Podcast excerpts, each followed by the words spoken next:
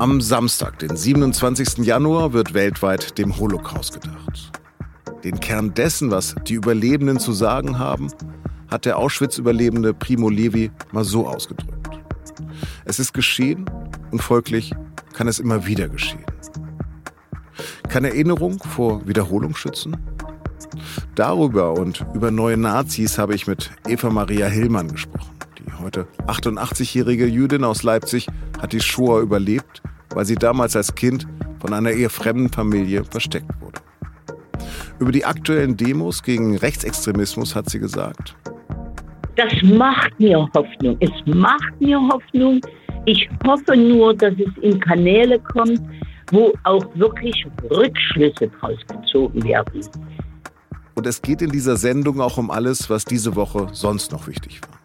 Sie hören auf den Punkt, den Podcast der Süddeutschen Zeitung. Am Mikro ist Lars Langenau. Herzlich willkommen. Auschwitz ist heute ein Synonym für die Shoah, für den industriellen Massenmord.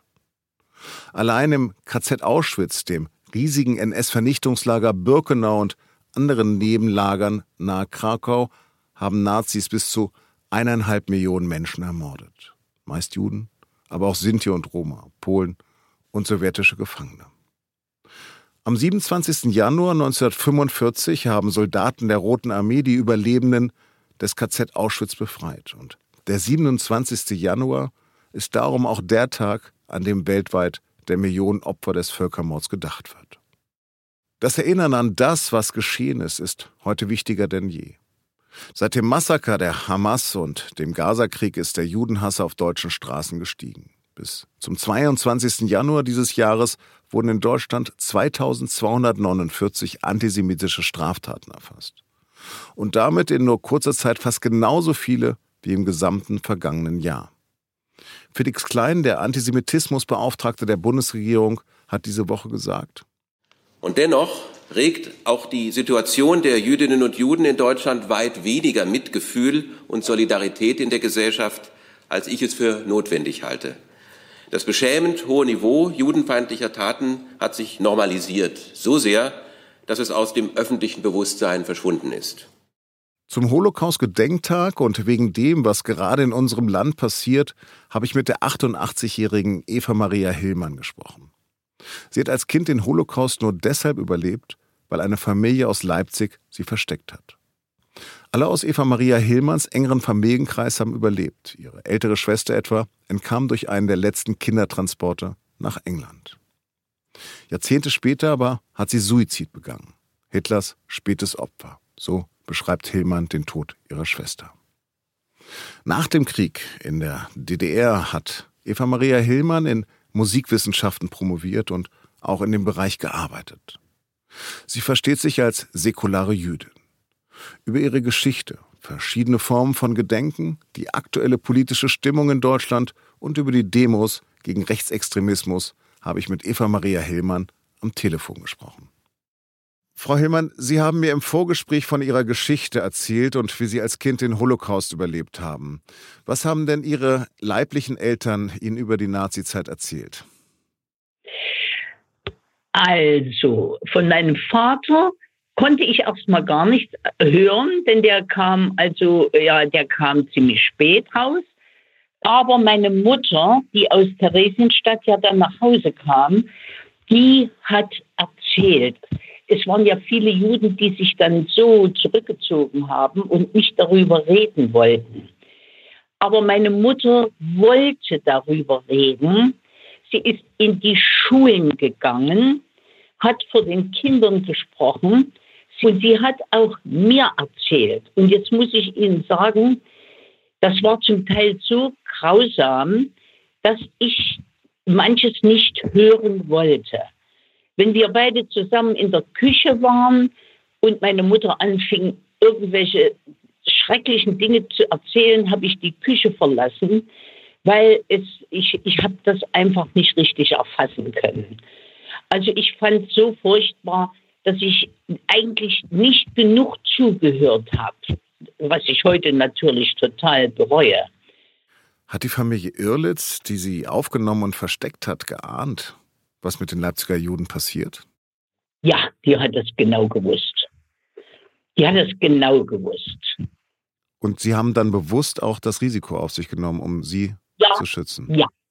Ja, die haben wirklich bewusst das Risiko auf sich genommen. Die wussten genau Bescheid. Also diese These, man habe nichts gewusst, können Sie nicht nachvollziehen? Nein, nein, kann ich wirklich nicht nachvollziehen. Hm. Stand für Sie oder Ihre Familie jemals die Frage im Raum, Deutschland zu verlassen? Nein, nein, das stand nie in Frage. Ihre Eltern waren überzeugte Kommunisten. Haben Sie denn persönlich die DDR als besseren deutschen Staat empfunden, als der Staat, der im Gegensatz zur Bundesrepublik den Nationalsozialismus besser aufgearbeitet hat? Ja, diese Einstellung habe ich gehabt am Anfang.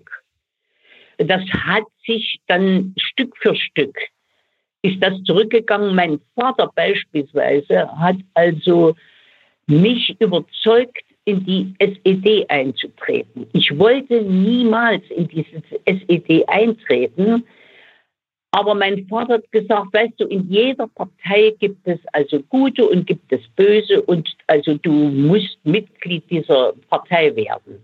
Um meinen Vater nicht zu Tode zu kränken, bin ich in diese Partei eingetreten. Und ja, na gut, dort habe ich über die Jahre hinweg, da habe ich dann also auch gesehen, wie, wie dieser Staat, der wirklich von Anfang an für mich der bessere war, wie dieser Staat sich also selbst versetzt mit dieser Elite, die dann Honecker und so weiter, die dann an der Spitze waren. Das habe ich ja dann auch ständig empfunden im Berufsleben wie wir immer eingeschränkt worden sind, immer von Parteifunktionären eingeschränkt worden sind. So äh, gut, also ich gehöre auch zu den Ersten, die mit den Märschen in Leipzig durch den Ring gelaufen sind. Also von Anfang an bin ich da mitmarschiert. Aber ich wollte meinem Vater wirklich nicht wehtun. Der, der hätte es nicht verstanden, dass ich nicht in die Partei eintrete. Und ich wollte ihm nicht wehtun und dann bin ich in die Partei gegangen. Und wie wichtig ist Ihnen dieser Holocaust-Gedenktag an diesem Samstag? Der ist mir sehr wichtig, vor allem in der gegenwärtigen Situation.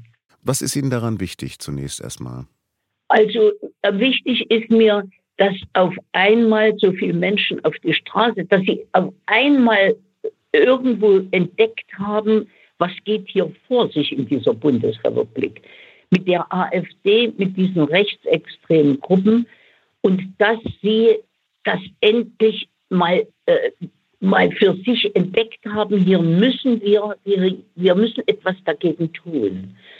Und deshalb habe ich diese Demonstration, also äh, war eigentlich begeistert, wie viele Menschen auf die Straße gegangen sind. Also es macht Ihnen Hoffnung. Das macht mir Hoffnung. Es macht mir Hoffnung.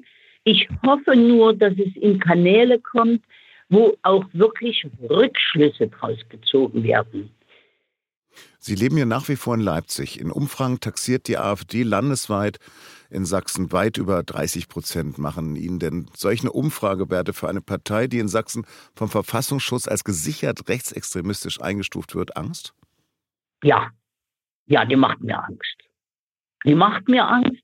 Was mir vor allen Dingen Angst macht, dass sie erstens mal einen so hohen Prozentsatz hat, schon in diesen, in, in den Umfragen, einen solch hohen Prozentsatz, und dass man nicht bei Zeiten gegen diese Partei eingegriffen hat.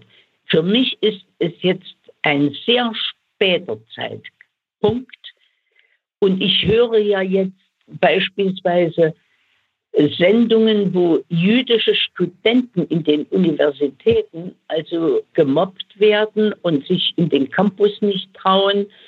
Und das ist für mich so unverständlich, weil ich persönlich habe bis jetzt in mein hohes Alter, kann ich Ihnen sagen, keinerlei antisemitische Begegnungen gehabt. Null. Aber ich weiß, dass es den Antisemitismus in der DDR genauso gab. Also zu sagen, in der DDR hat es keinen Antisemitismus gegeben, wäre eine glatte Lüge. Es gab den verordneten Antifaschismus. Verordneter Antifaschismus. Also die Menschen durften nicht in die Öffentlichkeit gehen mit ihrem Antisemitismus. Das wurde geahndet. Aber das, deshalb war der vorhanden unter der Oberfläche. Die Menschen sind doch nicht von einem Tag zum anderen Antifaschisten geworden. Wenn Sie heute auf die AfD schauen, sind das für Sie Wiedergänger der Nazis? Ja, ich habe ja, also ich habe einen bösen Blick auf die AfD, wobei ich weiß, dass da ein großer Teil äh, sicherlich keine Nazis sind, aber dass sie so unüberlegt diese Partei wählen und in diese Partei hineingehen, nur weil sie die Regierung ablehnen, die derzeitige, halte ich für sehr verantwortungslos. Ein großes Thema dieser Tage ist ja auch dieses Geheimtreffen von Politikern der AfD, der CDU, der Werteunion, Unternehmern mit Neonazis. Was denken Sie darüber? Ja, ich finde es erschreckend. Ich finde es erschreckend, aber, aber es ist eigentlich nicht, dass ich hier umfalle vor, vor Schrecken, dass ich sage, wie ist sowas möglich? Dass das möglich ist, ist mir völlig klar. Und ich sage Ihnen auch warum. Also es ist meine Meinung. Die Demokratie, die Regierung, welche auch immer, von CDU, SPD, welche auch immer, hat die Anfänge unbeachtet gelassen. Wir waren entsetzt, als wir zu Corona-Zeiten oder auch noch davor Demonstrationen gesehen haben, wo man Frau Merkel auf einem, an einem Galgen hängen sah Herrn äh, Gabriel, der hing auch an einem Galgen und mit diesen Plakaten marschierten diese Menschen durch die Gegend und es hat keiner eingegriffen. Und da habe ich mir gesagt, wenn eine Demokratie hier überhaupt keine roten Linien zieht und nicht diese Menschen zumindest von der Straße räumt, und das sind die Anfänge gewesen, während den Anfängen, es ist nicht gewährt worden anderes großes Thema gerade, der Krieg in Gaza. Haben Sie das Massaker der Hamas in Israel für denkbar gehalten als Jüdin? Nein, ich habe es nicht für denkbar gehalten. Ich habe es nicht für denkbar gehalten. Dass also sich diese beiden Staaten so feindlich gegenüberstehen, also das ist ja nun seit Jahren bekannt. Aber das habe ich nicht für denkbar gehalten. Das ist entsetzlich. Das ist entsetzlich. War das ein Pogrom für Sie? Das ist ein Pogrom für mich, natürlich. Ich fürchte, dass man vielleicht Chancen, die in früheren Jahren, Jahren gelegen haben, mal äh, friedlich miteinander für eine, für eine Koexistenz oder für eine Gründung von zwei gleichberechtigten Staaten, dass man das alles hat vorüberziehen lassen. Und ich sage Ihnen ganz ehrlich, wie die Situation im Moment ist, habe ich keine Vorstellung, wie sie beendet werden soll. Das hat wohl kaum jemand. Wie nehmen Sie denn die Reaktion der Menschen in Deutschland auf den Angriff der Hamas und den Krieg in Gaza wahr? Ja, die Menschen sind, sich, sind entsetzt, aber es ist, sie konzentrieren sich mehr auf den Gazastreifen. Also im Grunde genommen hört man wenig noch von diesem Massaker. Eigentlich müsste man es täglich senden, wo auch immer. Aber es wird zunehmend nur der Gazastreifen. Ich halte das für furchtbar, was sich dort abspielt. Aber dieser furchtbare Angriff der Hamas auf Israel tritt in den Hintergrund. Und in den Vordergrund tritt diese, dieser schreckliche Zustand, der sich jetzt im Gazastreifen abspielt. Die harte Reaktion der Israelis ja, die harte Reaktion der Israelis, die ich zum Teil nachvollziehen kann, aber die nachvollziehen kann. Aber nicht mehr, wenn Versuche gestartet werden, Waffenstillstand zu machen, irgendwie zu Verhandlungen. Noch nie ist ein Krieg zu Ende gegangen. Es, er ist immer über Verhandlungen zu, äh, zu Ende gegangen. Samstag soll im sächsischen Freital ein AfD-Politiker die Rede zur offiziellen Kranzniederlegung halten. Was halten Sie davon? Ja, ich, ich, ich finde es ich find's furchtbar. Ich finde das schrecklich. Wieso muss das ein solcher Mensch machen? Wieso? Lassen Sie uns noch mal über das Gedenken reden. Für wie sinnvoll halten Sie denn Schulbesuche in KZ-Gedenkstätten wie Buchenwald unweit Ihrer Heimatstadt? Ja, das kann ich Ihnen genau beantworten. Jetzt gehe ich noch mal auf die DDR zurück. Also ich bin ja auch Schulkind gewesen in der DDR. Wir sind also als Klasse nach Buchenwald gefahren und haben dort äh, uns das Lager und so weiter angeschaut. Aber wir sind sehr gut vorbereitet worden durch unsere Geschichtslehrer. Also wir sind nicht irgendwie dahin, so ihr guckt euch das an, wie schrecklich das war. Und ich habe selbst, das kann kurz nach der Wende, da hat man mich gebeten, nach Taucher in die Geschwister-Scholl-Schule zu kommen und dort über Holocaust und so weiter zu sprechen.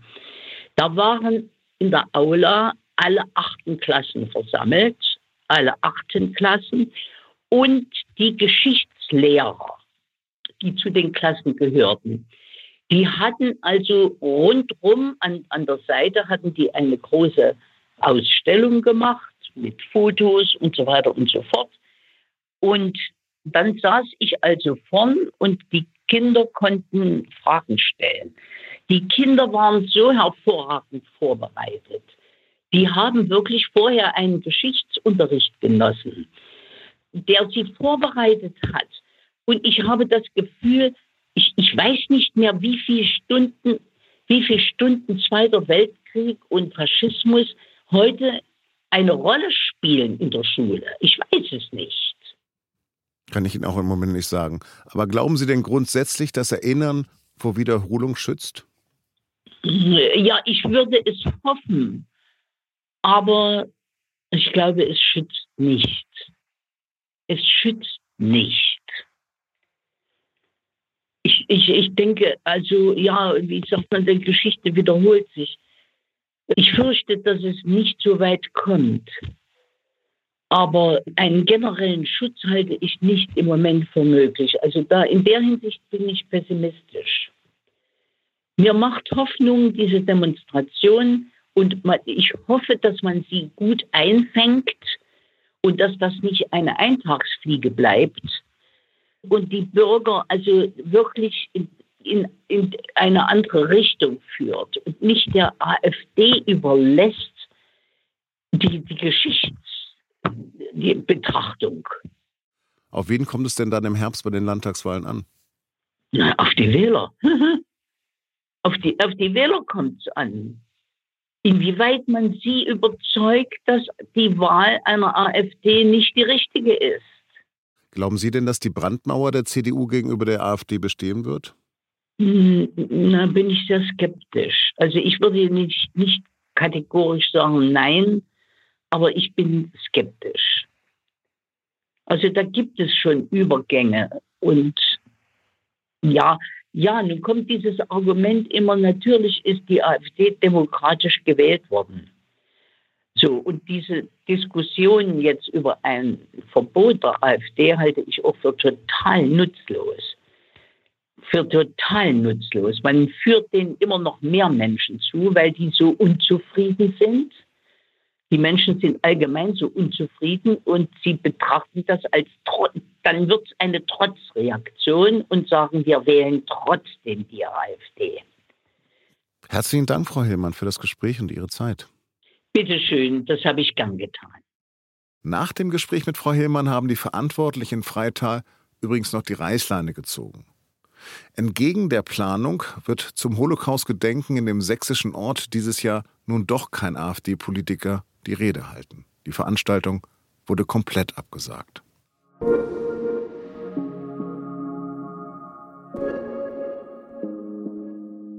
Wir haben in den vergangenen Wochen immer wieder über die Bahnstreiks der GDL berichtet und der aktuelle dauert ja noch an.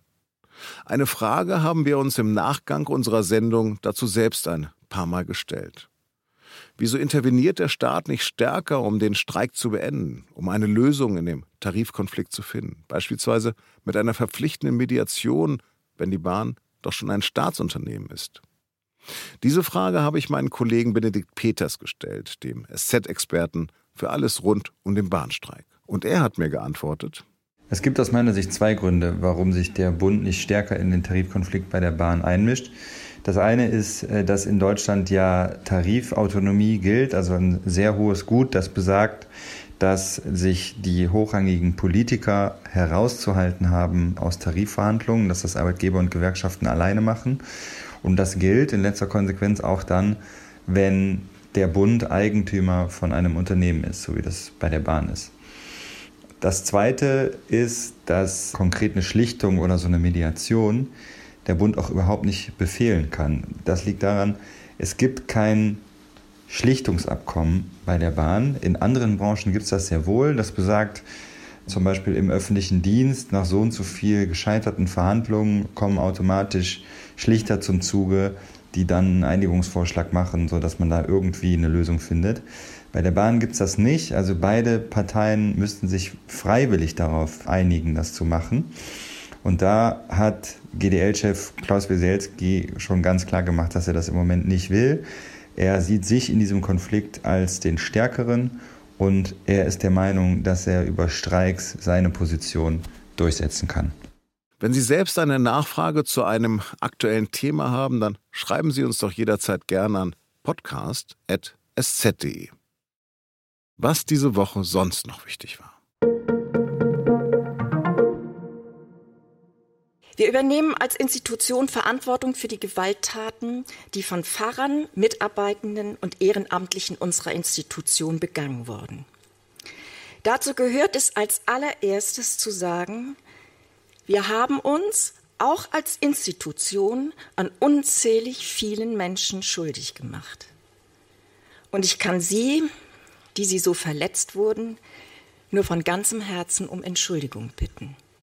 Darum hat Kirsten Feers, die amtierende Ratsvorsitzende in der evangelischen Kirche in Deutschland, gebeten.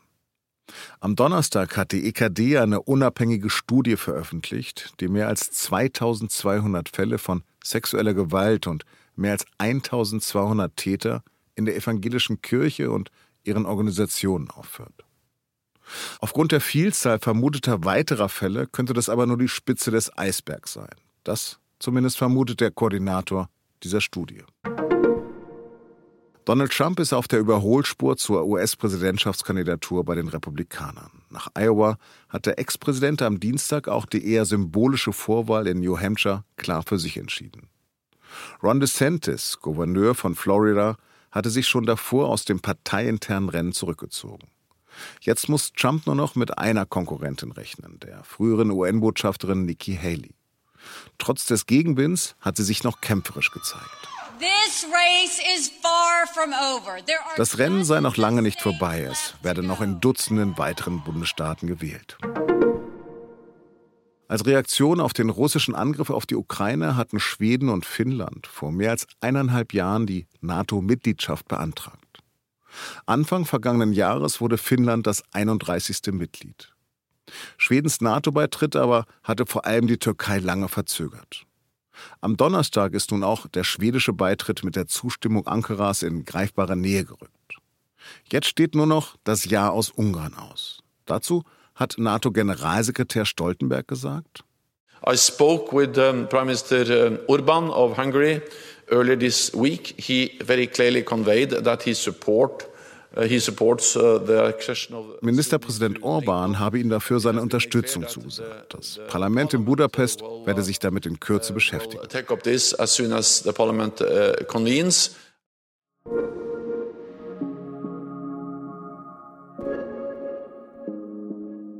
Nachdem wir nun geschaut haben, was uns vergangene Woche beschäftigt hat, blicken wir nach vorne auf das, was kommende Woche wichtig werden könnte. Und das hat sich mein Kollege Leonardo Kahn angeschaut. Kommende Woche steht in Berlin mal wieder der Bundeshaushalt im Mittelpunkt. Denn am Freitag soll der Bundestag über den Haushalt 2024 abstimmen. Dort wird sich dann auch entscheiden, ob der Staat Agrardiesel weiter subventioniert oder ob er das streicht, wie das geplant war. Wir erinnern uns ja noch, äh, wie vor drei Wochen die Bauern gestreikt haben wegen der geplanten Streichung. Daher ist erwartbar, dass das Thema ab Dienstag im Bundestag nochmal heiß diskutiert wird. Aber wie wir gerade im Gespräch ja schon gehört haben, sind die Bauern ja nicht die einzigen, die demonstrieren. Nein, gerade werden weiter überall Demos gegen rechts organisiert, vor allem am Wochenende. In Berlin will das Bündnis Wir sind die Brandmauer am kommenden Samstag eine Menschenkette um den Reichstag bilden. Und nicht nur in Deutschland wird demonstriert, seit Freitag gehen sogar die Österreicher auf die Straße. Was steht denn noch an? Erinnerst du dich noch an den Cum-Ex-Skandal? Da haben ja Banken und Investoren über Jahre durch sogenanntes Dividendenstripping allein in Deutschland mutmaßlich mehr als 10 Milliarden Euro vom Fiskus abgezwackt, bis das Ganze 2019 aufgeflogen ist. Es handelt sich hier um den größten Steuerraub der Nachkriegszeit. Bis jetzt hat sich die Justiz vor allem mit den Bankern befasst. Dabei spielen auch die Steueranwälte bei dem Betrug mutmaßlich eine wichtige Rolle, denn das sind ja diejenigen, die die Cum-Ex-Geschäfte legal haben aussehen lassen. Im Landgericht Frankfurt läuft ein Verfahren gegen Ulf Johannemann. Der war früher Top-Steueranwalt in der Kanzlei Freshfields. Das Urteil wird am Dienstag erwartet. Vielen Dank.